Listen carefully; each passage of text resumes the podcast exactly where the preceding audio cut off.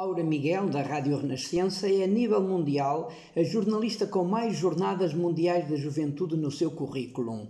Esta vaticanista só não participou na edição do Buenos Aires em 1987. Por isso, o livro Um Longo Caminho até Lisboa, acabado de lançar, é precioso pela visão do conjunto e também por este acumular de saber de experiência feito.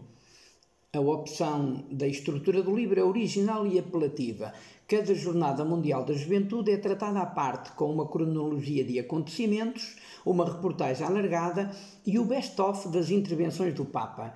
Aura Miguel foi enviada especial a 13 Jornadas Mundiais da Juventude, presididas por três Papas, tendo a oportunidade de privar com cada um deles: João Paulo II, Bento XVI e Francisco. A primeira GMG em que participou foi na edição de Santiago de Compostela em 89, às portas da queda do Muro de Berlim. Na vigília, o Papa, interrompido por aplausos, apelou à coragem das perguntas grandiosas sobre as inquietações da vida, as exigências profundas de verdade e a vocação. Seguiu-se Shestokova, na Polónia, em 91, tinha desmoronado a União Soviética e o Papa, que tanto lutou pela liberdade do seu povo, jogava em casa. João Paulo II mostrou a alegria de ver uma Europa a plenos pulmões, o ocidental e o de leste.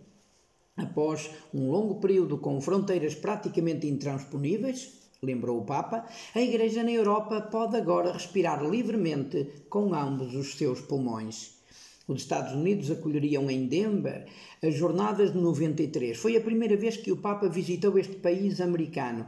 Ali pediu aos jovens empenho pela verdade, sem ambiguidades nem vergonha do Evangelho. Diria: desistir de fazer estas perguntas, porque estou aqui, porque existo, que devo fazer, significa renunciar à grande aventura de procurar a verdade da vida.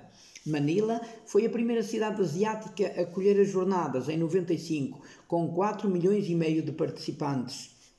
O Papa disse-lhes: Convido-vos a abrir o Evangelho e a descobrir que Jesus Cristo quer ser vosso amigo.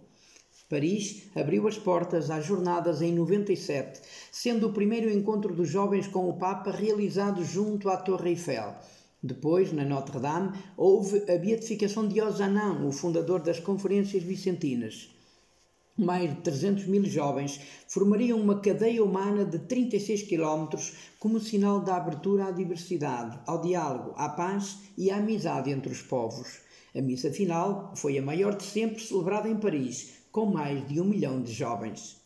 No jubileu do ano 2000, as jornadas realizaram-se em Roma, uma cidade invadida por turistas e peregrinos. O Papa repetiu aos jovens: Não tenhas medo, abri, ou melhor, escancarei as portas a Cristo. Toronto foi a cidade que seguiu e acolheu as jornadas em 2002, com João Paulo II já muito fragilizado. Mesmo assim, gritou: Cristo precisa da vossa juventude e do vosso generoso entusiasmo para fazer ressoar o anúncio de alegria no novo milénio. O Papa João Paulo II morreu a 2 de abril de 2005 e Bento XVI é eleito a 19. Será ele a presidir as jornadas no seu país natal, na cidade de Colónia, nas margens do Reno.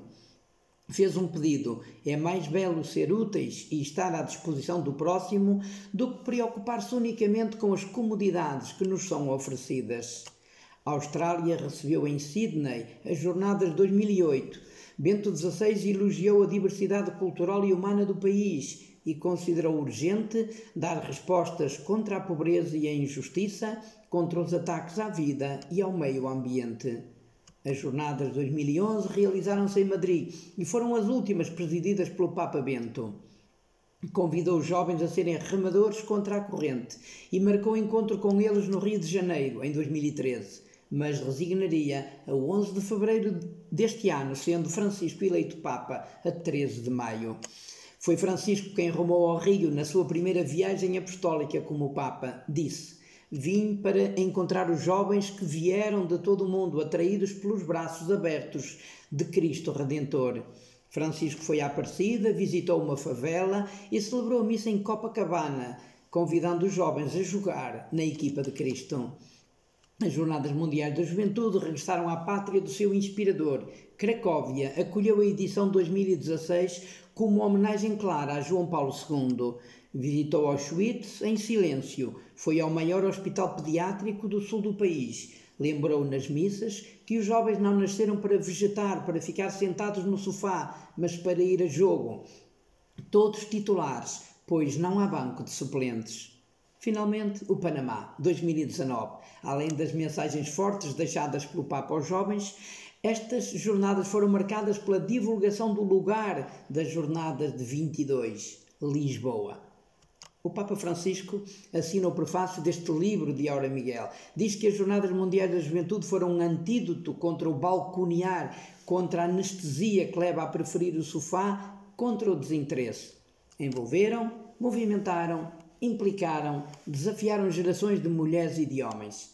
Todos os caminhos dos jovens vão dar a Lisboa. O meu também.